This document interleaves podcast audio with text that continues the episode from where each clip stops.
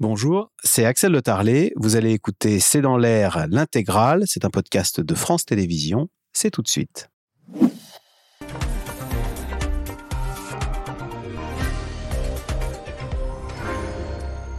Bonsoir, soyez les bienvenus dans C'est dans l'air. Nous ne sommes que le 28 avril et 27 départements français sont déjà en vigilance sécheresse. Deux en crise même, le Gard et les Bouches-du-Rhône. Et c'est peut-être une question de jour pour les Pyrénées-Orientales. C'est dans ce département que le premier gros incendie de l'été a ravagé près de 1000 hectares de végétation il y a un peu moins de deux semaines. Et c'est toute l'Europe et une bonne partie de la planète qui doit réfléchir à la question de l'eau.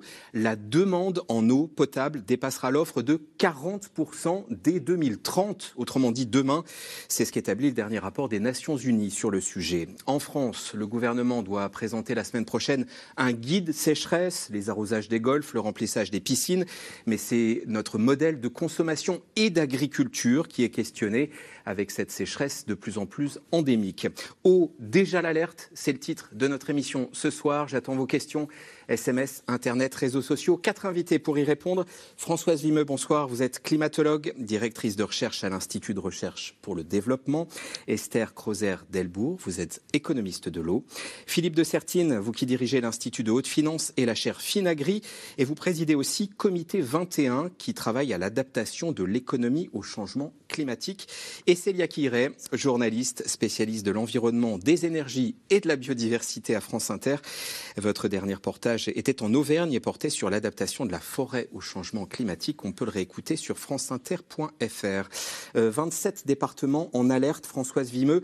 Il faut distinguer, parole à la climatologue, deux types de sécheresse. C'est important. Expliquez-nous. Oui, alors il y a d'abord ce qu'on appelle la sécheresse hydrologique, qui est la sécheresse pardon, du sol euh, profond. C'est nos nappes euh, phréatiques. Au 1er avril, hein, le BRGM, qui est le Bureau de recherche euh, géologique et minière, nous disait que encore 75% des nappes phréatiques étaient en dessous du niveau attendu à cette période. Et pour les autres nappes, elles sont juste à la moyenne. Donc on a vraiment une sécheresse sur le sol profond. Et puis la deuxième sécheresse, c'est la sécheresse agricole. Donc ça concerne le sol de surface, c'est les deux premiers mètres. Et donc là, qu'est-ce qui se passe? Eh bien, les, dernières pluies euh, du mois de mars sont venues euh, réhumidifier la surface des sols pour, euh, en gros, la moitié nord de notre pays. En revanche, c'est pas du tout le cas pour les départements du pourtour méditerranéen, en particulier ceux dont vous avez cité les Pyrénées-Orientales, où l'humidité des sols est digne de ce qu'on attend en plein cœur de l'été au mois d'août. Donc, elle est déjà au plus bas fin avril. Donc là, on a vraiment deux sécheresses différentes euh, et qui sont. Euh, la situation est contrastée d'un territoire à l'autre. Et l'hiver n'a rien arrangé Alors l'hiver n'a rien arrangé, mais depuis l'hiver 2021-2022, on a un déficit de pluie chronique. Hein. je crois que sur les 15 derniers mois, il y a eu un déficit de pluie euh, tous les mois, sauf pour trois mois. Et donc là, on cumule en fait hein, la, problématique, la situation. Célia reste que dit Françoise Vimeux, colle avec le dernier point qui a été fait par le, gouvernement hier lors d'un comité de suivi hydrologique. Christophe Béchu dit, dit son inquiétude. La situation s'améliore quand même au nord et à l'ouest et, elle est très préoccupante au sud. Oui, la France est vraiment euh, coupée en deux. Hein. C'est ce qui ressortait hier de ces prévisions du comité euh, sécheresse. Euh, au nord, finalement, que ce soit en Bretagne ou dans le nord de l'Aquitaine, il a suffisamment plu là en mars et en avril pour que les nappes se rechargent. Donc la situation n'est pas critique. En revanche, elle est très très très préoccupante dans le sud. C'est-à-dire que là, il n'a pas du tout assez plu, que ce soit dans le Var, dans les Bouches-du-Rhône, dans le Gard, sont des départements en alerte critique. Les Pyrénées-Orientales vont être sans doute en alerte critique dans les jours qui viennent l'arrêté va être pris. Et là, finalement, la situation est vraiment préoccupante. C'est inédit, donc on s'attend à un été euh, extrêmement sec sur cette partie. Effectivement, il n'a pas assez neigé euh, l'hiver. On ne peut pas compter sur la fonte des neiges pour recharger les nappes, que ce soit dans les Alpes du Sud ou même dans les Pyrénées. Et certains bassins ne sont pas assez remplis. On n'a pas assez de réserves, en fait. Dans le bassin de l'Adour, par exemple, certaines euh, réserves sont remplies qu'à 70%. Et même si on remonte vers le massif central, il nous disait hier au, au ministère que, par exemple, le barrage de Nossac est rempli à 40%. Donc même dans le Massif central, on peut s'attendre à un été euh, très sec. Et puis les sols sont secs. Euh, en, en, avril, on n'a jamais connu euh, situation pareille ou quasiment jamais. Non, c'est absolument inédit. Alors c'est inédit en France, c'est inédit aussi en Espagne. On a vu qu'il y a une canicule effectivement très grave. Il faut quand même penser au fait que c'est inédit chez nous, mais cette vague euh, d'air de chaleur, elle vient quand même du nord de l'Afrique, avec des pays qui souffrent bien plus des, conséquences de cette canicule. Mm. Là-bas, quand il fait très chaud, alors évidemment il y a des problèmes d'agriculture, mais ce sont des millions de têtes de bétail qui vont mourir, ce sont des millions de récoltes qu'on perd. Et aujourd'hui, on estime, l'ONU vient de sortir le chiffre chiffre à 22 millions de personnes qui sont concernées par la famine aujourd'hui dans le nord de l'Afrique. Donc c'est encore plus grave en fait pour nos voisins qui sont plus au sud. Stress hydrique, stress alimentaire. Et Célia le disait un peu, euh, Philippe de Sertine, l'alerte vaut euh, de Rome à Madrid euh, en passant par le Portugal et notamment cette question des neiges fondues, pas assez de neige cet hiver et qui fait que par exemple un pays comme l'Italie est en difficulté. Oui, par exemple, oui, tout à fait. L'Italie est tout à fait touchée par cette question, toute la plaine du Pau. quand d'ailleurs, alors évidemment c'est spectaculaire quand on voit le Pau, le, fleuve qui normalement irrigue toute cette région qui est très très riche du point de vue agricole, on voit des plages, hein. c'est-à-dire on voit à cette période de l'année euh, le fleuve qui est à sec. C'est le cas aussi sur toute l'Europe euh, centrale de l'Est, il faut le rappeler. C'est moins spectaculaire parce qu'il y a moins de grands fleuves, euh, peut-être à part le Danube, mais vous voyez, la Hongrie, la Pologne, le centre de l'Allemagne sont également touchés. Vous avez évoqué le Portugal, je crois que le Portugal c'est intéressant aussi parce que le Portugal est resté peut-être dans la mémoire des téléspectateurs comme étant victime de très fortes pluies l'année dernière. Et vous voyez, ça c'est ce qu'on appelle aujourd'hui les problèmes de l'âme d'eau, hein, c'est-à-dire la quantité d'eau que reçoit, euh, que reçoit la terre Du, fait de la pluie. Vous pouvez avoir une quantité identique, mais sauf que vous avez un énorme abat d'eau à un moment donné qui vous fait des inondations, etc. Euh, ça ne recharge pas les nappes phréatiques profondes qu'on évoquait tout à l'heure. Et donc, euh, vous avez beau avoir, parfois les gens disent, mais oui, mais il pleut beaucoup, mais pas tout le temps. Oui, mais justement, c'est ça le problème. C'est que quand le sol est sec, il n'absorbe pas l'eau. Et l'eau ruisselle et peut donner des catastrophes en plus, comme on a connu au Portugal, donc, mm. ou en Allemagne il y a deux ans. Et pas de déménagement possible. Il y a alerte aussi dans le nord de l'Europe, du côté du, Royaume-Uni par exemple. Euh, Françoise Vimeux, les modèles des climatologues euh, s'avèrent exacts? Oui, ils sont très bons. Et donc euh, peut-être je pourrais dire de manière assez cynique qu'en tant que, chercheur, on se dit que finalement c'était assez bon, quoi, hein, et depuis longtemps. C'est ça qui est intéressant de dire, c'est que depuis le premier rapport du GIEC en 1990, on avait prévu en fait ce, lien intime entre changement climatique et événements extrêmes, dont font partie les, sécheresses. Et donc on n'est pas surpris hein, de, voir ce qui se passe. On voit vraiment là, en tout cas pour parler de la vague de chaleur en Espagne, donc on a battu des, records euh, terribles. Hein, euh, euh, hier à Cordoba, 38,8 degrés.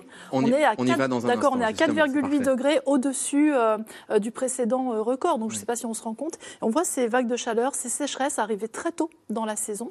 Et donc cette précocité, c'est vraiment quelque chose que l'on avait bien, bien vu, bien anticipé. Et donc lien avec le dérèglement climatique. Oui, alors en fait en Europe de l'Ouest et en Europe du Sud, hein, la grande majorité euh, des, sécheresses sont attribuables au changement climatique. Alors, euh, elle est un baromètre implacable du dérèglement climatique, cette sécheresse. On, vient de dresser un premier constat. Les derniers événements en Europe et aux États-Unis dépeignent un tableau inquiétant. Les catastrophes s'enchaînent en Californie et dans le sud de l'Espagne. On approche des 40 degrés. Théo Manval et Nicolas Baudry-Dasson. La Californie sous les eaux. Habitué à la sécheresse, l'État américain le plus peuplé subit cet hiver tempête sur tempête. La dernière en date a rompu cette digue, forçant l'évacuation de plus de 10 000 personnes. Tout d'un coup, ils ont commencé à nous évacuer vers minuit. Je dormais et j'ai entendu les sirènes. Je n'étais pas prêt, ma famille non plus. On ne peut plus boire l'eau potable. La majeure partie de la ville est désormais inhabitable. Et ça va durer plusieurs mois, le temps que les eaux commencent à se retirer. Depuis le mois de janvier, 20 personnes sont mortes dans ces inondations causées par des rivières atmosphériques, ces pluies diluviennes remontant des tropiques jusqu'à la Californie. Elles viennent s'ajouter aux tempêtes hivernales qui s'abattent aussi sur l'État ces dernières semaines. Des chutes de neige vertigineuses du bord de mer jusqu'aux montagnes qui ont privé jusqu'à 100 000 foyers d'électricité. Notre maison fait deux étages et la neige recouvre complètement les fenêtres du premier. Les seules qu'on a pu dégager, c'est celles ici devant.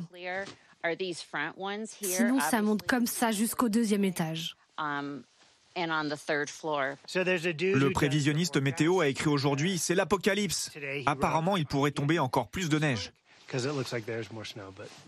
La Californie, comme un concentré de tous les dérèglements du climat, soudainement arrosé, après trois ans de sécheresse intense et de dômes de chaleur qui ont causé des incendies gigantesques à répétition. En Europe, à nos portes, c'est l'Espagne qui suffoque depuis trois jours sous une vague de chaleur. 38 degrés à Cordoue, 40 à Séville, des records pour un mois d'avril. Je n'étais pas du tout préparée à ça. J'ai dû acheter des vêtements, de la crème solaire. Normalement, en avril, il ne doit pas faire aussi chaud, c'est encore le printemps, mais on se croirait en plein été. Le niveau des réserves d'eau en Andalousie est seulement de 30% par rapport à la normale. En Murcie, 27%. Le drame commence maintenant. Il a même déjà commencé depuis plusieurs mois par endroits, comme dans ce village de Catalogne, où les 3000 habitants subissent des rationnements d'eau face à la sécheresse historique.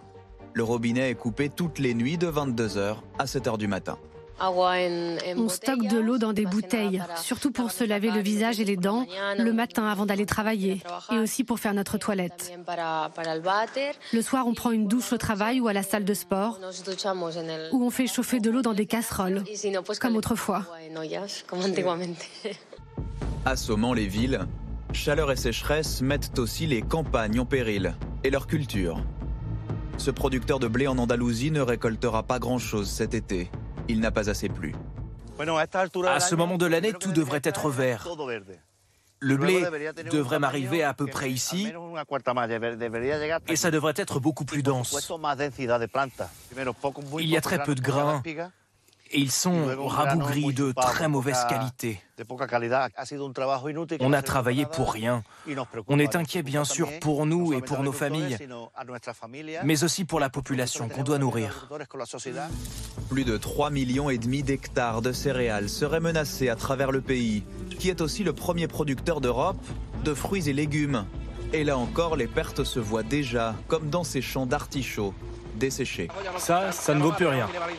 Sur cette parcelle, la moitié de la récolte est à jeter. Ce sera aussi le cas pour certains fruits. Conséquence, l'inflation est loin d'être terminée.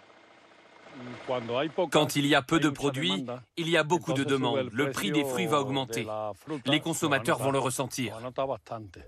Depuis le début de l'année, l'Espagne a déjà battu son record de surface brûlée par des incendies. Selon les Nations Unies, les trois quarts du pays présentent le risque de devenir désertique. Détailler la question de l'Espagne, une, autre question qui revient pas mal. Donc on va lui faire justice tout de suite. Prenons celle d'Hélène. Nappe vide, lac et rivière à sec, où est partie toute l'eau? Françoise Vimeux. Oui. Alors deux choses. D'abord, euh, c'est évident, mais ça va mieux en le disant. Notre planète euh, ne perd pas d'eau, si ce n'est dans la très haute atmosphère des fifrelins sur des millions d'années. Donc c'est pas le propos ici. Et donc euh, ce qui se passe, c'est que bah, l'eau d'abord, elle peut rester dans un autre réservoir comme l'atmosphère. On sait qu'à chaque fois que l'atmosphère se réchauffe de 1 degré, elle peut contenir 7% en plus d'eau. Mais là, par exemple, cet hiver, ce qui s'est passé, c'est que bah, l'eau, elle est tombée ailleurs. En fait, on a eu une situation anticyclonique sur le territoire hexagonal qui a dévié les dépressions qui nous arrivent généralement d'ouest et qui nous apportent l'humidité. Et il a plu euh, plus au nord euh, en Europe. Et donc euh, l'eau, elle, est distribuée différemment dans le cadre du changement climatique. On change les zones. Il y a des zones qui vont être plus sèches, pas de chance, c'est le cas pour la France hexagonale, en particulier l'été. Et puis il y a des zones qui vont être plus humides et ça peut être aussi de l'eau qui va retomber sur l'océan avant d'atteindre les, côtes continentales. Voilà qui est, euh, qui est précisé. La canicule qui touche l'Espagne va-t-elle remonter sur la France? C'est la question qu'on se pose tous. Euh, est-ce que ce qui se passe aujourd'hui en Espagne est ce qui se passera chez nous demain, Esther Creuser-Delbourg alors, euh, bon, c'est une réponse, c'est une question très, très climat quand même. Euh, D'un point de vue économique, ce qu'on sait, ce que je peux vous dire, c'est qu'on sait qu'en tout cas, cette masse d'air chaud, elle va remonter jusqu'en France. Normalement, les Pyrénées-Orientales devraient être touchées euh, également, ont été touchées hier et aujourd'hui, mais pas au niveau de la situation de l'Espagne. Ce qu'on sait en tout cas, c'est qu'on connaît la même crise de la sécheresse dans, dans ces régions-là, que ce qu'on voit, ce qui se passe en Espagne aujourd'hui est un prémisse de ce qui va nous arriver peut-être dans les mois à venir, certainement l'année prochaine et les, les, années à venir. Donc il faut prendre les leçons aujourd'hui de ce qui se passe en Espagne. On peut peut-être encore gagner quelques années. Regardez ce qui a marché comme technologie en termes d'optimisation ou de réduction de l'eau. Regardez ce qui a marché ou ce qui ne marche pas en termes de culture.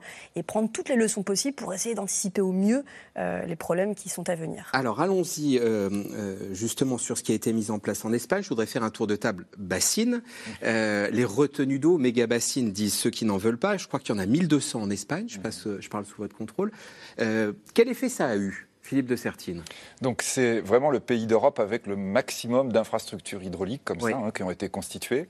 Euh, donc c'est quelque chose qui permet d'irriguer beaucoup l'agriculture. En clair, vous avez à peu près 20% de l'agriculture espagnole qui est, euh, qui est sous, sous arrosage. Vous voyez, pour euh, mémoire, chez nous, c'est 7%. Donc c'est beaucoup plus important. alors ça a permis Euh, et donc là, évidemment, du point de vue économique, c'est souvent, on va dire, dans la logique économique et pas forcément dans la logique climatique de long terme, de cultiver euh, des produits qui vont être des produits qui se vendent très bien à l'exportation, par exemple, qui vont être les produits à, très forte valeur ajoutée. Euh, dans l'équilibre économique espagnol, l'agriculture, c'est important. Hein, et leurs exportations sont très importantes. Et donc, on va dire, on a eu une logique par cette utilisation de l'eau qui était une logique pour aller vers une agriculture, on va dire, de plus haute valeur ajoutée. Et vous voyez là, évidemment, on n'est pas du tout dans la perspective qui risque d'être la nôtre demain, c'est-à-dire en disant comment on va faire pour gérer non pas le fait qu'on collecte l'eau, donc il y a eu toute cette politique de collecte, de collecte de l'eau et de redistribution, mais de réfléchir à la manière dont on va pouvoir cultiver en consommant moins d'eau. Hein, et vous voyez, le paradoxe, c'est que par exemple, l'Espagne a beaucoup travaillé par exemple sur une irrigation de précision, utiliser du goutte à goutte plutôt que des gros arrosages, donc ce qui permet de réduire beaucoup, hein, ça vous fait des réductions. L'Espagne est vraiment un exemple pour ça, de 15, 30, 40% la consommation d'eau. Mm. Mais souvent, en fait, les agriculteurs espagnols ont utilisé ça bah, pour produire plus. C'est ça. En disant, en fait, on, va, on, a, on a une sorte de quota d'eau, euh, on l'utilise mieux, donc on produit davantage, et éventuellement, d'ailleurs, on produit moins cher, et on attaque les marchés d'exportation, qui peuvent être la France. Hein. On sait que, par exemple, les fraises espagnoles, vous en avez sur vos, sur vos étals aujourd'hui.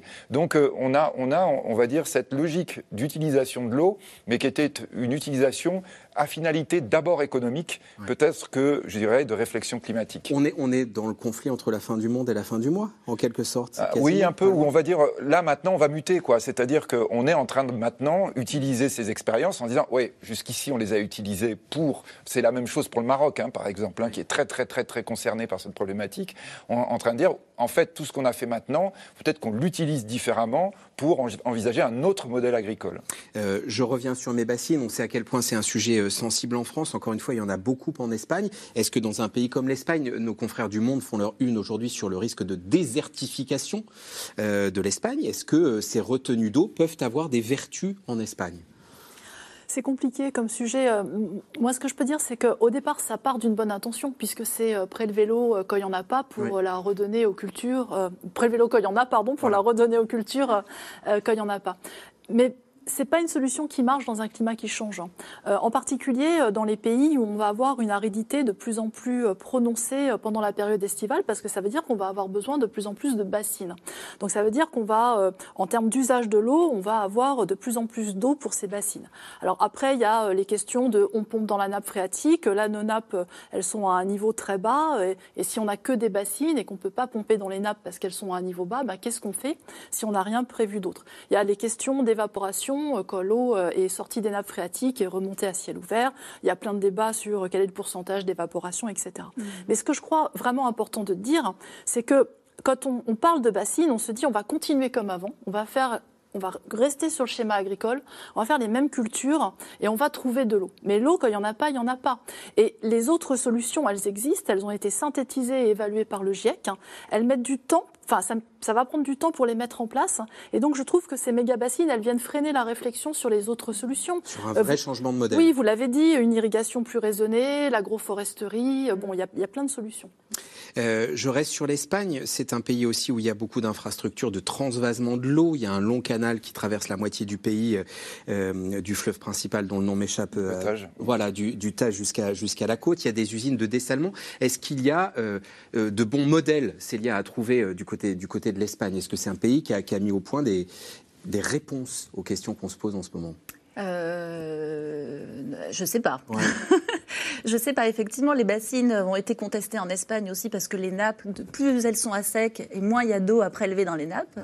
Après, euh, sur l'agroécologie, euh, tous les pays en Europe tentent des nouvelles méthodes. La question, c'est de, de déplacer ces cultures en fonction du changement climatique, d'utiliser de, l'eau d'une meilleure façon. Effectivement, l'agroécologie, les, etc. Les, les, les, solutions sont connues.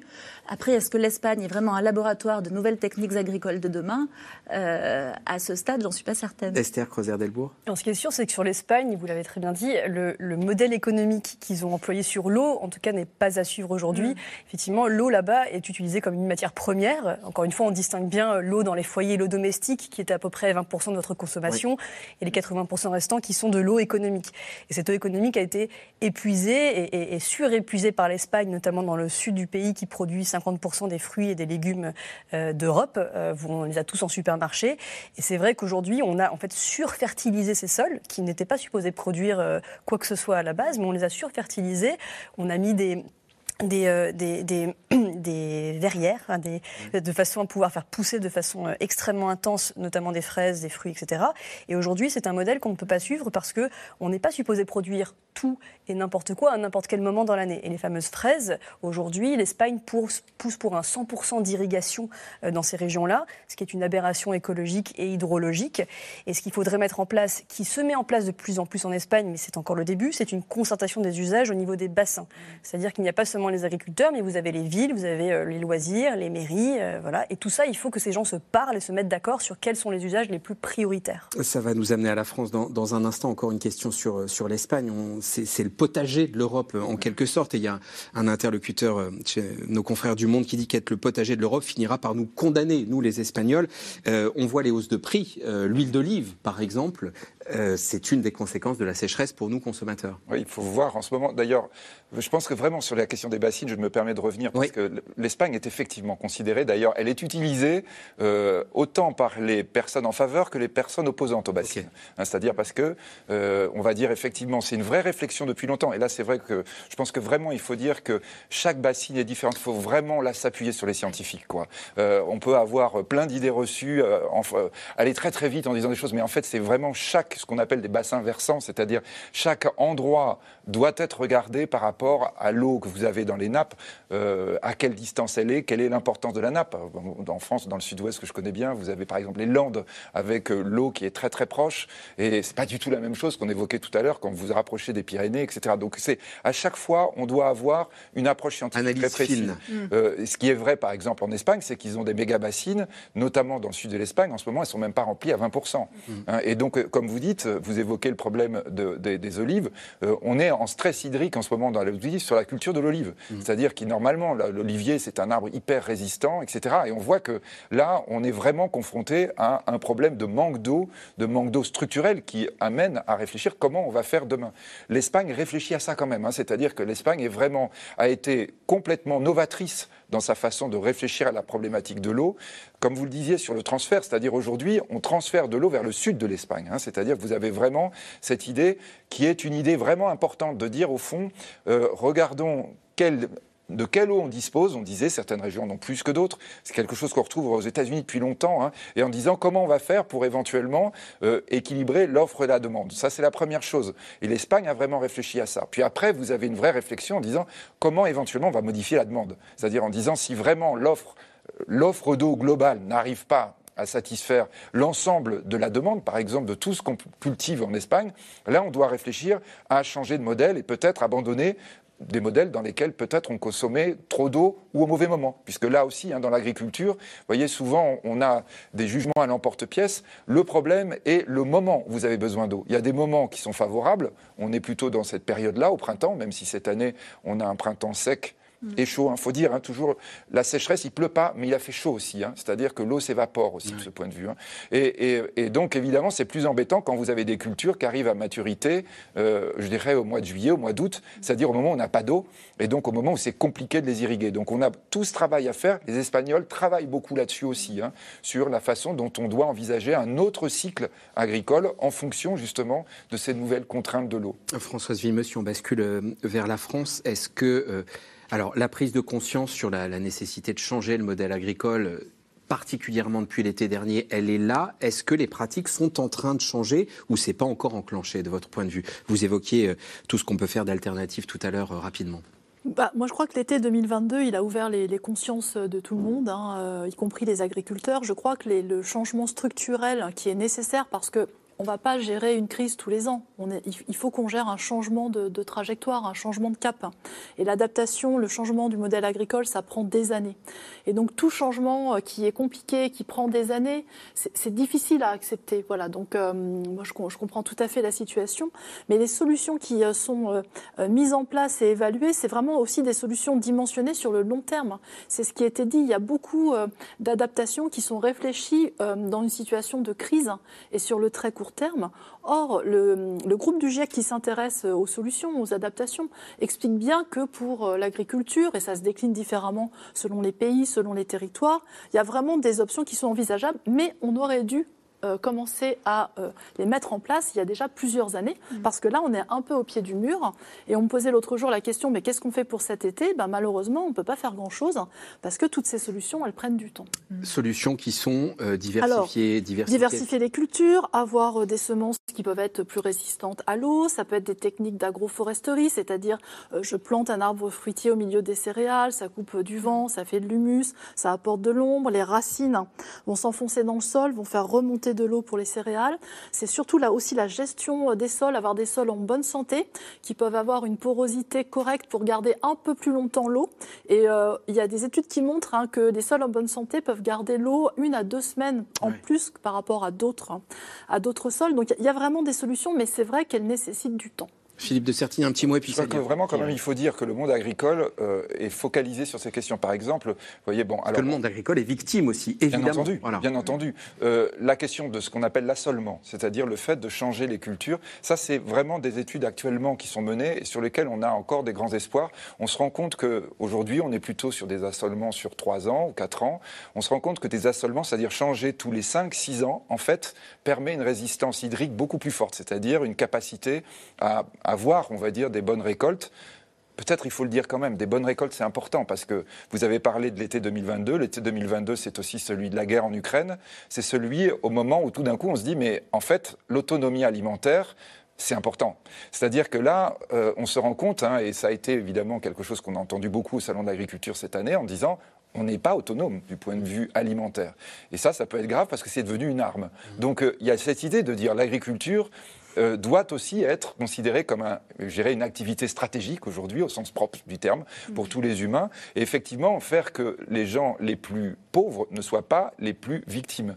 Je crois qu'il faut le dire, redire aussi. Hein, on a eu la Banque mondiale euh, qui nous disait attention, on va sur des tensions de plus en plus fortes autour de la problématique de l'alimentation, de plus en plus forte, qui vont toucher, vous évoquiez 20 millions, on est même dans la logique de 300 millions de personnes dans le monde qui sont en état de malnutrition. Et ça, ça ne va cesser d'augmenter. Donc les agriculteurs réfléchissent à ça. Peut-être juste dernière chose par rapport à ce qu'on fait, c'est euh, quand vous ne cultivez pas la terre, vous laissez pousser de l'herbe dessus.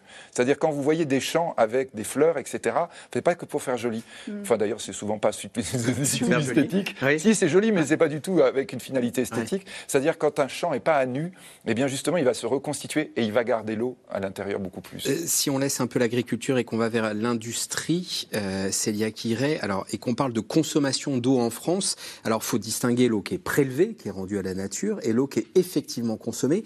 Agriculture, certes, mais notre parc nucléaire aussi. Alors l'agriculture, c'est 60% de la consommation d'eau. Donc euh, je rebondis juste sur ce que vous disiez, Philippe de Sertine. C'est compliqué l'agriculture, c'est un sujet très délicat parce que l'agriculture dépense beaucoup d'eau, mais en même temps, elle nous nourrit. Et les agriculteurs sont les premières victimes de ce manque d'eau. Donc, il est urgent que le gouvernement les accompagne pour changer de modèle. Et le nucléaire, on le sait peu finalement, mais prélève énormément d'eau. Au final, on consomme que 12%, mais que 12%, c'est déjà beaucoup.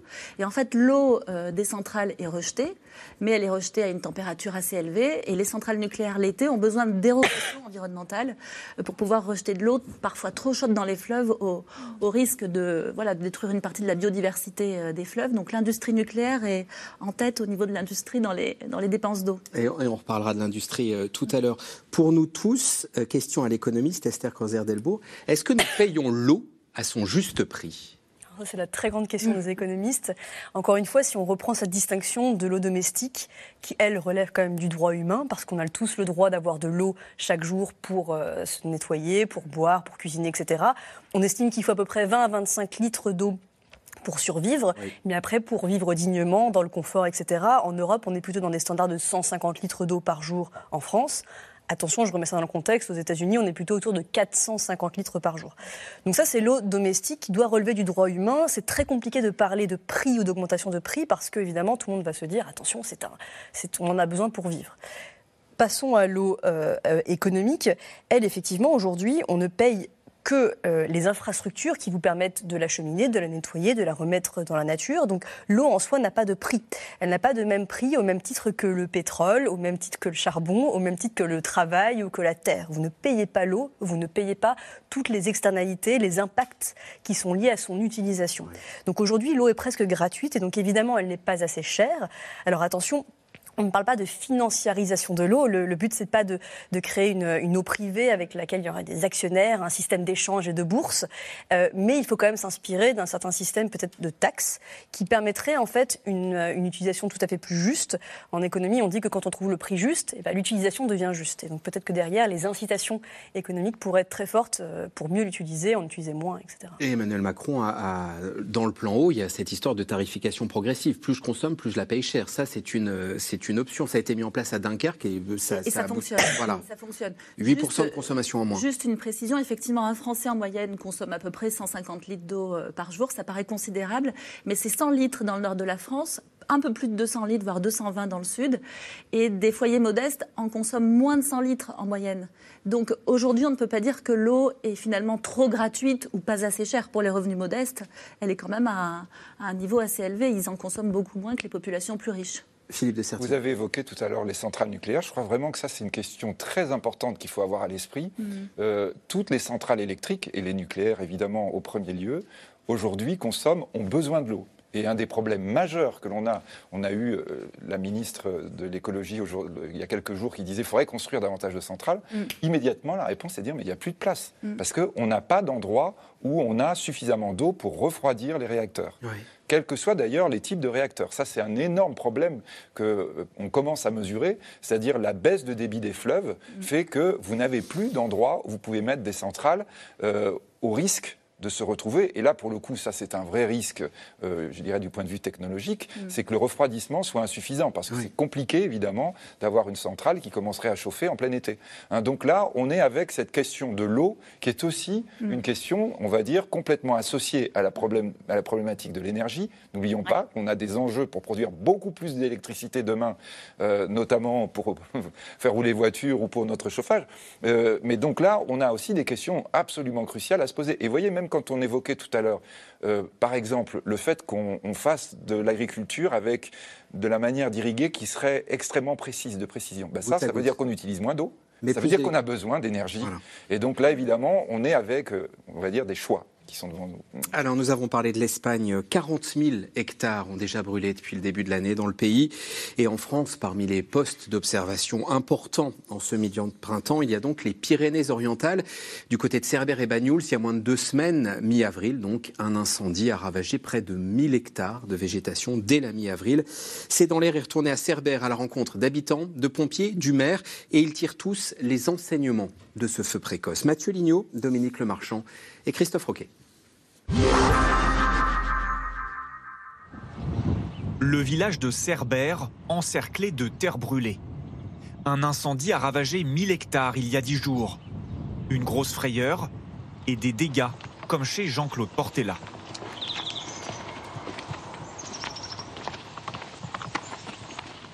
C'est un spectacle un peu de désolation. Bon, il faut attendre des bonnes pluies, des bons pour essayer, parce que bon, tout ce qui est pain ou sapin ne repartiront pas, mais les oliviers, ça peut, ça peut résister, ça peut repartir. En à peine deux heures, le feu a détruit son jardin. La maison de son fils est sauvée, in extremis. Après, il y a toutes les vitres, les, fenêtres. Il y en a peut-être certaines qui, qui pourraient être sauvées. Jean-Claude attend maintenant l'avis de l'assurance. Les dégâts sont estimés à 50 000 euros mais les indemnités ne peuvent pas tout réparer. Surtout un travail de nettoyage et puis cette odeur, regardez depuis, depuis l'incendie, euh, cette odeur qui persiste, ça fait quand même euh, dix jours maintenant presque. Et ça reste. Tout le monde ici a été surpris par cet incendie inédit au mois d'avril. Sécheresse jamais vue dans le département, il n'a presque pas plu depuis un an. Alors pour lutter contre les feux, les pompiers ont même dû revérifier tous les points d'eau disponibles. Pour éviter justement d'accéder à un endroit qui était cartographié et de se retrouver devant un point d'eau vide, eh bien, euh, donc c'est quelque chose qu'il a fallu faire euh, très tôt, cette, à partir de janvier-février euh, cette année, pour pouvoir être prêt pour les feux du printemps et de cet été. Les pompiers doivent mettre plus de moyens dans la lutte contre les feux de forêt. Le gouvernement a débloqué 180 millions d'euros supplémentaires. Mais est-ce suffisant? Le feu est arrivé sur la commune, sur la partie haute, donc du lotissement Terembou. Le maire de Cerbère souhaiterait que les communes puissent avoir des financements pour investir contre ce risque. Un impôt local existe déjà contre les inondations. Cet effort de mise en protection et de prévention de l'incendie euh, doit être collectif par la contribution, parce qu'on peut avoir les meilleures réflexions du monde, s'il n'y a pas de moyens euh, qui viennent les appuyer, on ne pourra pas les développer. On peut se dire que 9 euros pour se mettre en protection euh, des inondations, c'est pas très cher à l'année. Et si on rajoute 9 euros pour se mettre un peu mieux en protection et en prévention euh, de l'incendie et protéger nos massifs, euh, je pense que euh, l'effort est franchissable. Cet argent pourrait notamment servir pour le débroussaillage des abords du village. Au milieu de la montagne calcinée, un terrain épargné. Ce sont les vignes d'Augustin Parcé, 10% de son terrain ici a été touché par les flammes. On voit euh, par exemple que bah, les premiers bourgeons qui avaient commencé à sortir ont séché et, je m'interrogeais sur le fait que peut-être avec un peu de chance, dessous, il y avait des bourgeons qui, eux, n'avaient pas suffisamment chauffé et qui allaient renaître. Mais bon, ça, on va peut-être leur laisser un peu de temps et peut-être un petit peu d'eau, peut-être, si ça veut bien venir à un moment donné, pour voir si ça arrive à sortir. Parce qu'on voit qu'un peu plus loin, c'est vert, euh, tout va bien mais il y a les premiers mètres qui ont été, euh, qui ont été brûlés. Pourtant, ces vignes entretenues et désherbées forment un coupe-feu naturel. Au contraire, les trois quarts des hectares brûlés par l'incendie sont d'anciennes vignes en friche et à l'abandon. Si la vigne elle est en stress au moment de la floraison et oh. tout, ça va mal se passer. Alors ici, on se dit que ce savoir-faire ancestral doit perdurer. Mais il faut là encore des moyens. Je pense qu'il y a une gestion globale en fait, du territoire qui doit se mettre en place. Euh, pour gérer euh, toutes les friches. Il faut que la région, il faut que le département, les communautés puissent aider les viticulteurs dans ce travail de préservation de l'environnement. Il y a 30 ans, l'État subventionnait des vignes coupe-feu. Mais les financements se sont arrêtés et le vignoble exploité perd 10% de sa surface chaque année. Célia Quiré, ça raconte l'époque. Il y a une météo des forêts qui va bientôt apparaître. Oui, Météo France a annoncé ça cette semaine. C'est la nouveauté de l'été, enfin une des nouveautés de l'été. On connaissait la météo des plages, on connaissait les cartes de vigilance euh, crues, inondations, etc. Là, il va y avoir une météo des forêts à partir du 1er juin. Euh, chaque soir, vous pourrez vous connecter sur le site de Météo France et voir, en fonction de là où vous habitez, ce sera par département, l'état des forêts avec des couleurs euh, vert, jaune, orange, rouge. Et en fait, ils combinent différents facteurs, euh, l'humidité de la végétation, le vent, la température. Et en fonction de ça, ils sont capables de mesurer si euh, les forêts sont à risque d'incendie ou pas. Et ça permettra aux promeneurs de savoir comment se promener, dans quelles conditions, d'éviter de faire un barbecue, par exemple, si on est à proximité d'une forêt à risque. Et pour Météo France, en fait, ça peut permettre de faire comprendre à la population la vulnérabilité euh, des forêts qui sont des écosystèmes de plus en plus fragiles et dont on a de plus en plus besoin. Mesures de sensibilisation et de prévention. Euh, question frappée au coin du bon sens, comment les pompiers font-ils pour lutter contre les incendies en cas de pénurie d'eau? Bah, c'est une, oui, une, excellente question. Et euh, je, crois que la question euh, derrière, c'est finalement la, question de l'arbitrage des usages de l'eau. Hein, c'est-à-dire que lorsqu'on est en pénurie, euh, eh bien, la question du partage se pose entre l'agriculture, l'eau potable, les, procédés industriels, l'hydroélectricité, on n'en a pas parlé, hein, mais les, barrages hein, qui peuvent avoir des niveaux très bas, et puis le refroidissement des centrales nucléaires. Et puis, bah, voilà, il y a cet usage-là. Alors, moi, je ne suis pas pompier, j'ai pas la réponse immédiate, mais je, je, voyais un reportage il y a quelques jours où les pompiers des Pyrénées-Orientales sont allés pomper dans, dans, un lac avec l'idée que je trouve très bonne de ne pas utiliser l'eau potable hein, qui est dans les bouches d'incendie, parce qu'il y a de l'eau potable dans ces bouches mm. d'incendie, et donc ils font des, des réserves d'eau, ce que je trouve assez rassurant pour le coup. Stocké dans des cuves agricoles. Alors je ne sais pas, oui, voilà, pour, imiter, voilà, pour éviter l'évaporation. Mais donc je crois vraiment que là, l'essence de la question, c'est euh, euh, on a besoin d'un arbitrage sur les usages quand on est en situation de pénurie. Et je crois que c'est ce qu'on attend aussi euh, du politique, entre guillemets. Oui. y compris éventuellement d'interdire les promenades en forêt si la météo de Célia Kiré nous dit que les, les, forêts sont au rouge ben, Pourquoi pas Moi, je, je, pense qu'on pourrait en arriver là et ça serait peut-être pas une mauvaise idée parce que vraiment, il y a, a, a l'idée d'informer avec ce nouveau bulletin météo. Mm. Il y a l'idée de sensibiliser tous les jours, mais on aura toujours quelques individus euh, qui n'auront pas euh, qui penseront qu'en fait c'est très enfin, voilà, mmh. esthétique, etc. Et oui, je, pense que ça pourrait être une idée. question sur la précocité de, ces incendies, Esther Creuser-Delbourg. Euh, avril, 1000 hectares de végétation déjà, déjà partis en fumée, 40 000 en Espagne. Encore une fois, on n'est qu'en avril. Oui, alors c'est très tôt, on l'a dit. ce qui est très grave, c'est qu'en fait, ça va transformer de façon durable en fait nos saisons et, notre vie en général. Mm. On sait que nos étés vont être de plus en plus chauds. Euh, les périodes de canicule vont pouvoir s'étendre. Au début, on parlait de canicule uniquement sur 15 jours dans le mois d'août. Maintenant, c'est du 1er juillet à fin août. Et maintenant, en fait, on se rend compte que c'est sur plusieurs mois. Elles vont être de plus en plus fréquentes, de plus en plus dures. Ça, il va falloir vivre avec. Et on sait que euh, en Espagne, en tout cas, on, peut s'attendre à, ce que les gens. Euh, cette personne disait qu'elle avait acheté de la crème solaire beaucoup plus tôt. Bon, bah, ça va être comme ça chaque année. Ce qui est très dur quand on voit le reportage, c'est que ces agriculteurs ou ce, vigneron va mettre des années à pouvoir récupérer une terre potable. Ces vignes ne vont pas repousser du jour au lendemain. Ça rejoint la question économique de comment on répond à la détresse des agriculteurs, qui sont à la fois victimes et acteurs en fait de, cette pénurie d'eau. Euh, donc c'est extrêmement triste. On parle toujours de guerre de l'eau on y est. Parce qu'aujourd'hui, les films apocalyptiques qui nous montrent un monde euh, dystopique où tout va mal, où on n'a plus de culture et on, peine à se nourrir, en fait, on, y est. Ce qui nous rassure aujourd'hui, c'est qu'on l'a dit tout à l'heure, on importe énormément de biens alimentaires. On importe énormément d'eau. En fait, l'eau est le premier bien qu'on exporte et qu'on importe à travers l'agriculture. Donc heureusement qu'on n'est pas seul, heureusement qu'on n'est pas euh, indépendant finalement dans notre production agricole.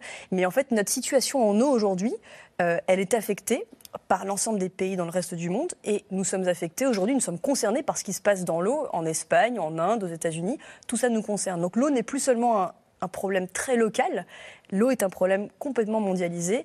Euh, et donc il va falloir commencer à le gouverner et à le réguler. On revient sur la guerre de l'eau. Je voudrais encore rester quelques minutes sur, euh, sur les incendies et les forêts. Est-ce que dans votre cher sud-ouest, Philippe de Sertine, on voit émerger les landes ou combien euh, la forêt?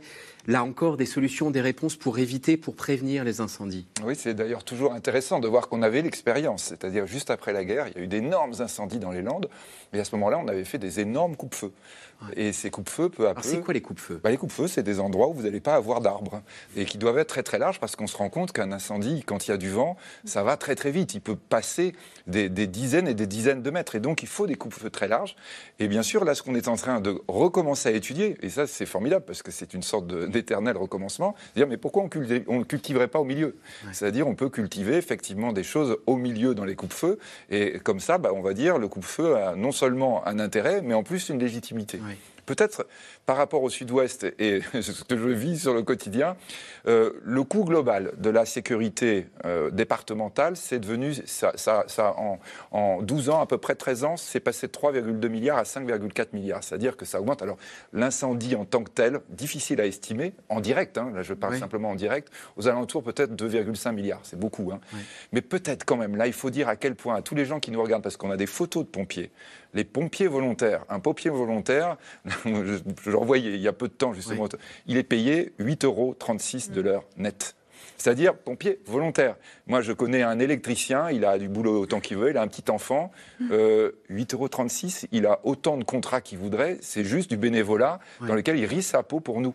Et il faut rappeler qu'on a ce problème de vocation des pompiers volontaires de plus en plus, et on va l'avoir de plus en plus parce qu'on va avoir de plus en plus de risques d'incendie, pas simplement juillet-août, de janvier à janvier. Euh, les ça qui disent maintenant la, la, tension, elle doit être du 1er janvier au 31 décembre. Et, notre système qui coûte cher repose. Vous voyez, je ne suis pas normalement en train de dire il faut pousser les, puissances, les, les dépenses publiques, ce n'est pas normalement mon refrain. Mais là, je crois quand même qu'on a une vraie question qui se pose. Et effectivement, elle se pose tellement qu'on dit on n'arrive plus à recruter des pompiers volontaires. On voit ces images sans arrêt. On voit des pompiers donc vous avez des professionnels qui ne sont pas d'ailleurs payés à des, à des, sommes astronomiques. Vous avez énormément de volontaires dans des régions comme le sud-ouest que je connais bien, parce que sinon de toute façon ça ne marche pas. Euh, ces pompiers volontaires, pour le moment, on va dire, ce sont vraiment les bénévoles du dérèglement climatique. Et alors dans la série, c'est pas votre frein, je pousse mon avantage. Euh, une taxe sécheresse, vous, vous mentionniez le coût. Euh, après tout, est-ce qu'on peut pas mettre en place une taxe qui financerait euh, les, opérations de prévention, de lutte contre les incendies, euh, voire plus largement de lutte contre la sécheresse. Est-ce que ça, c'est une option possible Vous êtes super bon en français. Hein. Les Français, systématiquement, vont dire on va faire une taxe nouvelle. Ah, vous retrouvez votre frein. Oui, ça y est, je retrouve ma logique en disant quand on a autant de dépenses publiques, comment ça se fait qu'on ne peut pas diriger prioritairement sur des éléments qui doivent être considérés comme non seulement, on va dire, d'urgence aujourd'hui, mais d'urgence de demain hein. Est-ce qu'on disait la forêt qui brûle, c'est des tragédies des tragédies personnelles, on l'a vu, la légende, quoi, quand vous voyez le volet de votre maison qui brûle, mais c'est des tragédies climatiques, c'est des tragédies sur la biodiversité. On doit le dire vraiment. Et là, nous ne parlons que des feux de chez nous, mm. parce que les feux les plus graves, probablement, c'est ceux qui sont dans les forêts boréales, hein, dans le nord, euh, je dirais dans le grand nord de la planète, où là, ce sont des conséquences énormes, parce que vous perdez en captation de carbone, non seulement par les arbres, mais aussi par la façon dont brûle justement ce que vous évoquiez tout à l'heure, hein, c'est-à-dire la croûte euh, sous la forêt normalement, qui justement capte le carbone pour la planète entière. Les mesures de prévention, euh, Célia Kiré, débroussaillage, ça, ça, se met en place là en, ce moment? Oui, certaines leçons de, l'été dernier ont été tirées hein, par le gouvernement. Donc effectivement, euh, tracer des sentiers dans la forêt pour permettre aux pompiers d'accéder plus facilement au feu, débroussaillage. Il y a aussi des solutions dans la nature. Alors celles-là ne sont pas encore mises en place partout parce que c'est long. Mais par exemple, il faut diversifier les essences d'arbres dans les forêts. Les massifs forestiers où il y a une seule essence, comme dans les Landes, ce sont des massifs qui brûlent très très vite, surtout avec les pins euh, qui fonctionnent voilà, comme des grenades presque, et qui, euh, qui flambent très très vite. Ça, ça prend davantage de temps, mais cette prise de conscience est là. Après, euh, les pompiers qu'on interroge encore aujourd'hui dans les Landes sont très inquiets pour cet été et le disent au micro, on a peur. Et Météo France prévoit euh, un, trimestre à venir, là, à partir du mois de mai, plus chaud que, oui, que, la moyenne. Ce sont leurs dernières prévisions, mais à prendre avec euh, des pincettes quand même. C'est en, gros 50, dans 50% de, de, leur scénario. Euh, les trois mois qui viennent à partir du mois de mai vont être plus chauds que la normale. Dans 20%, ce sera à peu près aussi chaud, et dans un autre 20%, un peu moins chaud. Donc ça a encore à prendre avec précaution. Esther Creuser-Delbourg. Oui, pour ajouter à, ces points, il faut savoir que la nature sait se protéger d'elle-même à, à la base. Effectivement, comme on l'a organisé, comme on l'a euh, désherbé, comme on l'a, on, l'a fait finalement à l'image de l'homme quelque part, euh, elle n'est plus capable de se protéger. Les vignes, autrefois, maintenant, alors l'agroforesterie revient à des vignes, par exemple, qui sont euh, qui, laissent pousser des herbes pour protéger, pour prendre de l'ombre. On, met des couverts végétaux, on laisse repousser des arbres parce que ça apporte beaucoup de bienfaits. Le fait de remettre une nature un petit peu à l'état sauvage, en fait, fait qu'elle sait mieux se protéger versus une nature très organisée. Et pour les sols et les feux, pourquoi est-ce que les feux ont pris aussitôt? C'est parce que les sols sont tellement secs qu'ils ne mm. sont plus capables en fait finalement de, se protéger eux-mêmes euh, de la sécheresse ambiante. Euh, il faut savoir que la pluie vient maintenant des sols. Euh, plus il y a de l'eau dans les sols, plus cette eau peut, les plantes l'eau des plantes s'évapore et puis elle transpire comme nous. Donc ça revient dans l'atmosphère, ça se condense, ça refait de la pluie. Bon, bah, les nappes phréatiques sont vides, les sols sont secs, forcément il n'y a plus de pluie, donc il y a des sécheresses. Et en fait, tout ça s'auto-alimente. Donc il faut réapprendre à laisser la nature aussi euh, euh, grandir telle qu'elle veut l'être. Et se, et se défendre aussi euh, toute seule. Le dernier reportage de C'est dans l'air pour aujourd'hui nous montre que les temps ont changé tout de même. Coca-Cola est installé à Grigny, dans l'Essonne. Et pour approvisionner son usine, la firme puise directement dans la nappe phréatique. Il n'y a rien d'illégal à cela. Mais en 2023, époque où le partage de l'eau devient un sujet, eh bien, ça suscite la controverse. Les éléments du débat avec Walid Berissoul, Pierre Dehorne et Benoît Thébault.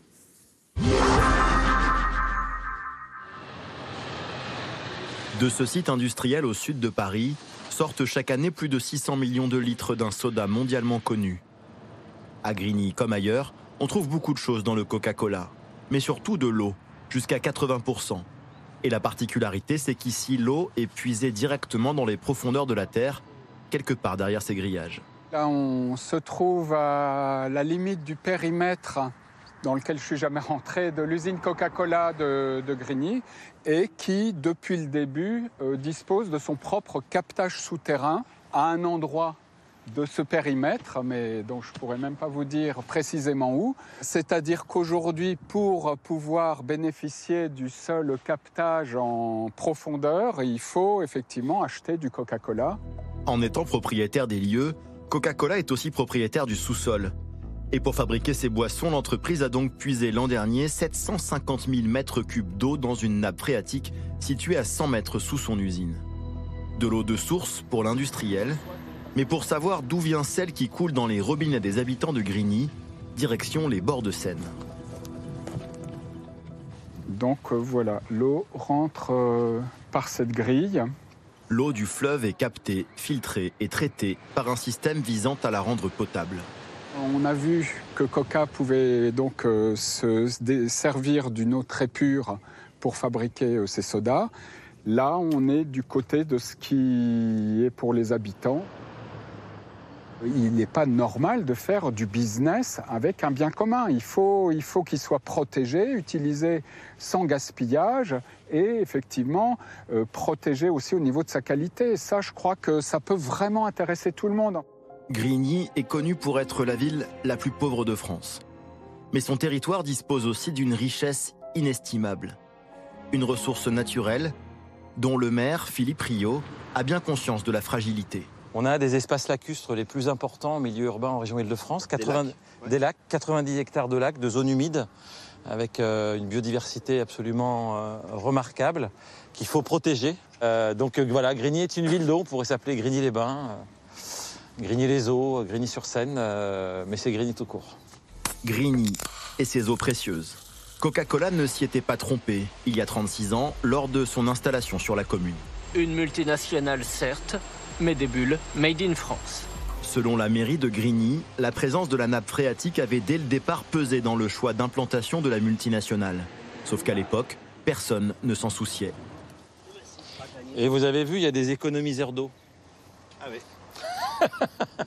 Mais aujourd'hui, les temps ont changé. Le maire estime que cette nappe phréatique pourrait plutôt servir à tous en cas de sécheresse. Au lieu de prendre dans la nappe, bah, on a des tuyaux qui passent et on leur vend l'eau, tout simplement. Mais ça fera le coca plus cher. en 24 heures, ce statu quo qui durait depuis des décennies a basculé. Coca-Cola promet désormais à la mairie de Grigny de se débrancher de la nappe phréatique. Mais avec une petite nuance, attention, ici, chaque mot est important. Nous avons décidé, en concertation avec la mairie de Grigny, de nous approvisionner en partie en eau de ville.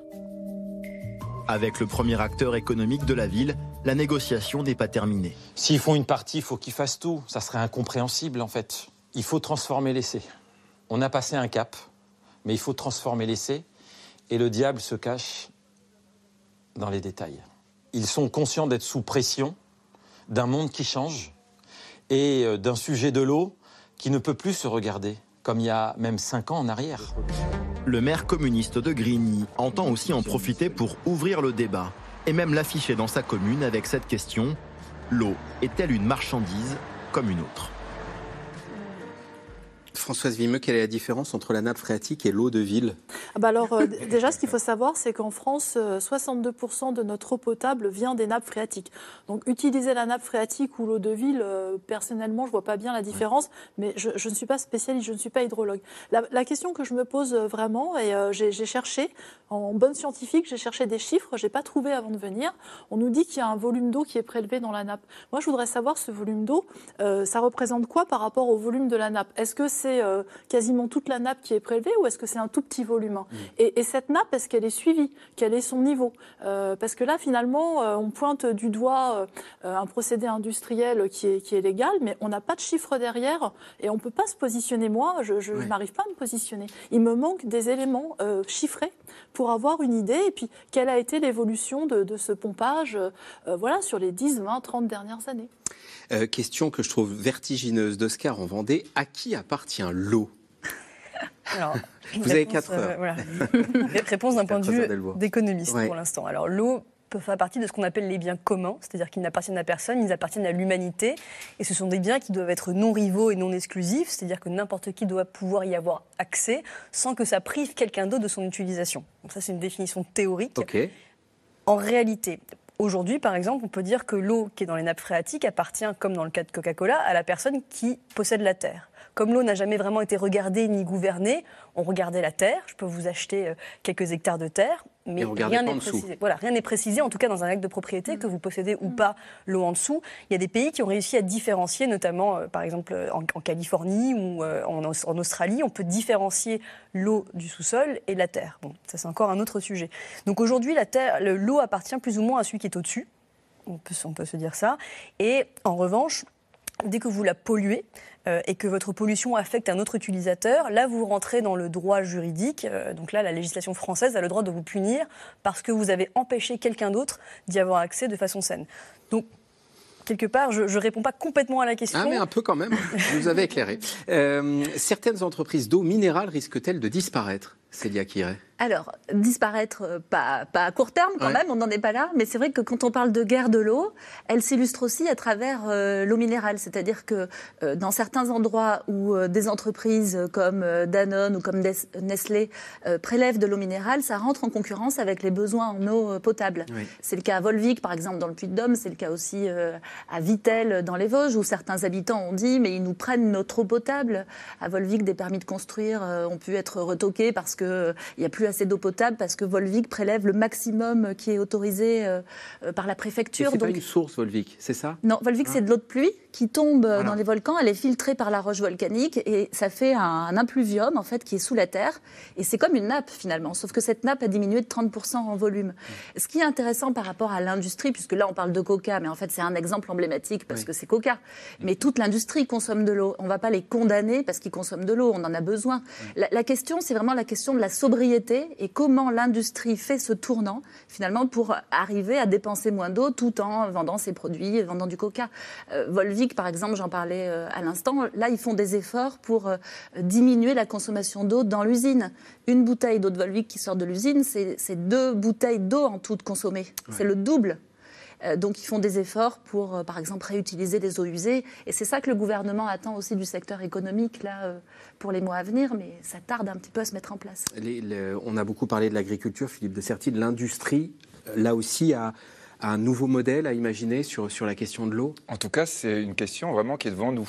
Euh, chiffre du rapport de la Cour des comptes, là aussi vous savez, je dis beaucoup le rapport de la Cour des comptes, mais on consomme la population 5,4 milliards de mètres cubes d'eau par an. Oui. Euh, l'agriculture 3 milliards de mètres cubes et l'industrie 2,5 milliards. Donc c'est beaucoup hein, mm. aussi. Hein. C'est-à-dire qu'on a vraiment aussi un gros enjeu là devant nous. Mm. C'est une ressource et la question était intéressante, hein, de dire à qui appartient, combien ça coûte. Mm. Ouais, c'est une ressource dont on se rend compte tout d'un coup qu'elle est effectivement une ressource qui peut être rare. Et surtout, je crois que vous aviez raison tout à l'heure en disant, il va falloir faire des arbitrages. La vraie question qui va se passer aujourd'hui, maintenant, c'est une question de gouvernance, en disant quelles sont nos priorités, comment on fonctionne, à quel moment on fonctionne, alors que jusqu'ici, finalement, on pouvait se permettre de dire bah, chacun fait un peu ce qu'il veut, de toute mm. façon, on en a autant qu'on veut. Là, d'un seul coup, d'un seul, on est devant, on va dire, des vraies questions qui vont se poser, des questions de choix, des questions de stratégie. Et là, effectivement, non seulement pour nous, mais on va dire pour nos voisins, parce qu'il est évident que quand on regarde un fleuve, euh, bah, le fleuve, souvent, euh, il n'est pas que chez nous. Hein. Il va aussi avoir euh, des incidences chez le voisin. Il vient peut-être du voisin. Et ce qu'on disait tout à l'heure pour vous n'avez pas le droit de détourner une rivière qui passerait dans votre jardin, c'est pareil pour un pays quoi. C'est-à-dire qu'on a des vraies questions, ou plutôt, c'est pas tout à fait pareil, c'est-à-dire ça peut être vraiment source de conflit. Hein. Et donc là, on est avec devant nous cette question maintenant de réfléchir industrie, agriculture, consommation et tout le reste, tout ce qu'on disait. Comment on va faire maintenant pour gérer ça? Et, gouvernance, ça, revient à ce que vous disiez tout à l'heure rapidement, Esther Creuser-Delbourg, sur euh, euh, mettre tout le monde autour de la table, au fond. Euh, c'est la mode des CNR, les Conseils nationaux de la refondation. il, y en a pas, il pourrait y en avoir un sur l'eau, mais ça prend du temps, au fond, de mettre les gens autour de la table quand il y a comme ça des conflits d'usage. Oui, ça prend beaucoup de temps, et en plus, ce sont des questions qui, pour l'instant, doivent être réglées localement. Donc, est-ce qu'on pourrait le faire au niveau national? Oui, il faut commencer une concertation généralisée sur l'eau, mais après, il faut aller regarder sur les points particuliers, les points spécifiques d'utilisation parce que parfois il y a plein d'utilisateurs qui n'ont jamais été concertés. Si on reprend d'un point de vue plus large l'exemple d'une rivière qui traverse deux pays, là ça rentre dans quelque chose de beaucoup plus compliqué, mais quelque part les pays sont obligés de se parler. le cas de l'Afrique est très parlant là-dessus. On voit des on voit des fleuves comme le Nil qui par exemple traverse dix pays, qui parlent de l'Éthiopie et qui arrivent en aval en Égypte. Pendant des années, ça a été très très compliqué de s'entendre sur l'utilisation de ce fleuve. Ça l'est toujours un petit peu d'ailleurs. Et finalement, c'est moins l'eau qui a primé que les équilibres économiques et militaires. Mm. L'Égypte étant beaucoup plus fort économiquement et militairement parlant que l'Éthiopie, elle a pu, alors qu'elle était dans une situation géographique très défavorable, elle a pu s'imposer sur son utilisation des eaux du Nil versus l'Éthiopie. Donc en fait, finalement, la gestion de l'eau sur l'eau qui traverse les pays, elle s'est toujours réglée un peu comme à l'ancienne, c'est-à-dire je suis le plus fort, j'ai plus d'argent, donc je m'impose. C'est qui mais, mais, des arbitrages, il va y en avoir dès cet été en fait. Hein. C'est-à-dire qu'on va apprendre en le faisant assez rapidement. Christophe Béchu, le ministre de la Transition écologique, a annoncé euh, hier pour la semaine prochaine un guide de la sécheresse, entre guillemets. Mais concrètement, c'est des arbitrages. Ça veut dire si tel département est en alerte sécheresse très grave, il va falloir faire des choix, c'est-à-dire interdire à certaines personnes de remplir leur piscine, euh, voilà, interdire d'arroser certains jardins municipaux, euh, faire aussi attention aux agriculteurs qui irriguent de manière illégalement. En fait, dans le rapport d'inspection sur la sécheresse de l'été dernier, il disait bien que les amendes pour les agriculteurs qui irriguent de manière illégale sont tellement basses qu'elles ne sont pas assez dissuasives. Euh, là, le ministre, si, si je l'ai bien compris, il va, il va voir avec l'Office français de la biodiversité pour mettre des amendes plus fortes. Donc, en fait, là, dès cet été, on va apprendre à, faire ces arbitrages. Ah ouais. Nous en revenons à vos questions. Gardez la parole, Célia. Gérard, Seine-Maritime, pourquoi n'achemine-t-on pas dans les Pyrénées-Orientales de l'eau des régions où il a plu par train ou camion citerne? On pratique ça désormais quasiment tous les étés mais on pratique ça euh, dans toutes les régions, en Auvergne, dans les Pyrénées-Orientales, dans le sud. Euh, je, n'ai plus en tête le nombre de communes qui ont été alimentées l'été dernier par camions-citernes, mais c'est plusieurs centaines. Oui. Le, oui. Un sujet là-dessus, attention, parce que c'est vrai que l'eau ne se, transporte pas aussi facilement que le pétrole dans un pipeline qui traverse euh, plusieurs régions. Tiens, donc pourquoi ça? Bah Parce que tout simplement, alors il y a plusieurs choses. La première, c'est qu'il en faut des quantités extrêmes pour pouvoir satisfaire toute une région. Donc là, ça marche ponctuellement, mais s'il fallait tenir une année comme ça, on ne pourrait pas. Et ensuite, parce que comme l'eau n'a pas de prix, et ben en fait aujourd'hui, ça ne vaut tout simplement pas la peine de construire un pipeline euh, extrêmement cher, alors que l'eau aujourd'hui ne se vend pas, euh, se vend pas très cher par rapport au baril de pétrole. Eh ben, on en revient au prix. le prix de l'eau va-t-il fortement augmenter prochainement, Philippe de Sertine? Est-ce qu'on peut non, pour le moment, on n'a pas, évidemment, et là, on doit faire très attention dans la période d'inflation et de tension sur le mm. pouvoir d'achat. C'est évident qu'une augmentation du prix de l'eau serait extrêmement, extrêmement dommageable pour euh, la population. Euh, donc, ça veut dire, évidemment, là, du point de vue notamment des sociétés privées qui gèrent l'eau, euh, on va dire une observation très stricte de la part du gouvernement. C'est-à-dire que là, on ne peut pas avoir les variations qu'on a pu connaître dans l'électricité, par exemple, du fait de pénuries. Et question à l'économiste euh, de Xavier, le manque d'eau ne va-t-il pas aussi influer sur le prix des produits agricoles? La réponse est oui, j'imagine. Ah oui, oui, évidemment, oui, évidemment. Ou ce qu'on disait tout à l'heure, c'est-à-dire que vous pouvez faire pousser, mais du coup l'eau coûte beaucoup plus cher. C'est-à-dire ça devient une charge supplémentaire, soit parce que effectivement vous devez modifier votre culture, soit parce que vous devez mettre en place des systèmes qui coûtent cher. Hein. Et donc ça, évidemment, ce sont des choses qui sont répercutées ensuite sur le prix quand vous achetez le produit. C'est déjà le cas. On a vu que les fraises espagnoles coûtent beaucoup moins cher que les fraises françaises notamment parce qu'ils ont accès à cette eau euh, facilement d'irrigation. Y euh, compris, et on le lisait euh, chez nos confrères du Monde aujourd'hui, avec des, prélèvements illégaux en ce qui concerne les fraises. à propos de l'Espagne, justement, cela ne fait-il pas de nombreuses années que l'Espagne surconsomme l'eau pour l'irrigation? On en revient à la question de l'irrigation, Françoise Vimeux. Alors, en fait, euh, ça fait surtout de nombreuses années que l'Espagne est, soumise à une sécheresse. Hein. C'est ce qu'on appelle les sécheresses pluriannuelles. Euh, donc, euh, ça ne veut pas dire que tous les mois, on a un déficit de pluie, mais si on cumule sur plusieurs années, on, voit bien ce déficit. Et donc, comme les schémas agricoles ne changent pas forcément, eh bien, on utilise ce qu'on a sous la main. Et donc, l'irrigation en fait partie. Et ce qui est tout à fait vrai, c'est que bah, aujourd'hui en France, c'est 7-8% de l'agriculture qui est irriguée, mais ce chiffre va forcément augmenter. Et donc, donc euh, irriguer de manière raisonnée. Mm. Par exemple, irriguer uniquement quand on en a vraiment besoin. On pourrait mettre des capteurs d'humidité dans les sols et puis euh, en dessous d'un certain seuil, on irrigue et aussi on anticipe. On voit que le taux d'humidité du sol diminue et donc on commence à irriguer avec du goutte à goutte pour éviter de se retrouver dans une situation euh, difficile.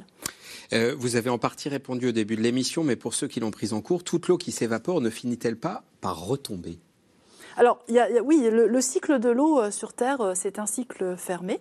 Donc, l'eau qui s'évapore, elle finit par retomber. elle peut retomber sur les océans. Et donc, bah, pour nous, c'est dommage. Mmh. Et ça, ça, se passe aussi. Hein. On voit, il y a beaucoup de régions océaniques où la, la précipitation, la pluie va augmenter parce que justement, ce cycle de l'eau est activé par le changement climatique. Et puis, c'est surtout que cette pluie se redistribue géographiquement différemment. Donc, on a des endroits où il va pleuvoir plus et des endroits où il va pleuvoir moins. Et je dirais malheureusement, l'Europe de l'Ouest, le pourtour méditerranéen, eh bien, pendant l'été, il va pleuvoir moins.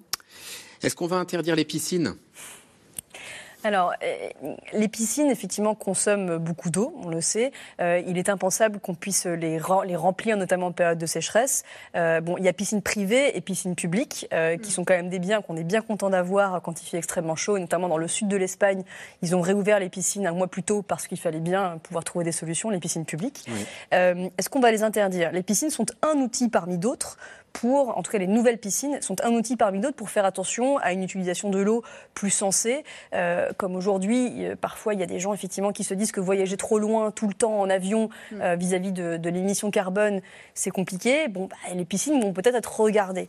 Maintenant, attention à ne pas aller regarder les piscines tout de suite comme la solution miracle. Ça, ça représente un pourcentage très faible de la consommation de l'eau, donc ne prenons pas ça comme la solution miracle. C'est le problème du symbole. Il, éclate au visage. Un symbole. Françoise Vimeux, sur cette oui, question. Oui, sur les piscines, je, crois que hum, c'est vraiment, enfin, ça, ça, représente pour moi, c'est on continue comme avant et je suis très embêtée, je ne vais pas pouvoir remplir ma piscine. Mais non, le changement climatique et l'adaptation au changement euh, climatique, c'est des changements profonds, des, changements de mode de vie. Et si on ne peut plus avoir de piscine, eh bien, on n'aura plus de piscine. Et il y aura que quelques personnes qui seront touchées et on peut vivre sans piscine. C'est aussi des questions euh, de riches. Et quand on, on voit les impacts que le changement climatique va avoir dans certains pays, quand j'entends des gens se demander mais est-ce que je vais pouvoir remplir ma piscine, des fois c'est exaspérant. Euh, hein, c'est pas c'est pas comme si on, certains pays se demandent est-ce que je vais pouvoir vivre encore ici dans 20 ans, 30 ans avec les vagues de chaleur et les taux d'humidité euh, qu'il va y avoir? Est-ce que je vais pouvoir continuer à me nourrir? Est-ce que je vais pouvoir continuer à pêcher, etc. Philippe de Sertine. Juste un élément complémentaire par rapport aux solutions euh, qu'il faut absolument qu'on traque, c'est les fuites. Les fuites dans les Bien sûr. Ça, c'est vraiment très important, aussi bien dans les villes. Qui coûte très cher à réparer pour les communautés. Oui, absolument. Euh, aussi bien dans les villes que d'ailleurs dans les campagnes aussi. Hein. C'est-à-dire du point de vue, là, on sait très bien qu'il y a une grosse déperdition. Et bien là, il suffirait de réparer, quoi, on va dire. Oui. Sur, les fuites, pour, pour, pour, avancer un, chiffre qui est assez parlant, euh, le, notre réseau en fait, d'eau potable à travers la France fait à peu près 22 fois le tour de la Terre. Mmh. Donc c'est énorme. Et en fait, on estime qu'il faut à peu près 150 000 euros par kilomètre de canalisation. Donc vous imaginez le chiffre faramineux, d'où le fait qu'aujourd'hui, on ne sait qu'on ne va pas pouvoir réparer du jour au lendemain l'ensemble des fuites, euh, même si c'est un sujet absolument essentiel. Mmh. Allez, il nous reste une poignée de secondes. Les Français ont fait des efforts quand on leur a demandé d'économiser l'électricité. Pourquoi pas un appel national à la sobriété sur l'eau? Il existe. Oui, et c'est d'ailleurs la bonne nouvelle dans cette crise, si on peut donner une bonne nouvelle, c'est qu'on va peut-être apprendre finalement de nouvelles méthodes pour économiser cette eau qui nous est si précieuse, que ce soit en réparant les fuites, même si c'est un chantier colossal en milliards d'euros, que ce soit en réutilisant davantage les eaux usées, sont des solutions vertueuses qu'il faut mettre en place et c'est tant mieux. Allez, c'est la fin de cette émission, elle pour une nouvelle émission de C'est dans l'air. Je vous retrouve demain avec grand plaisir là aussi. Bonne soirée.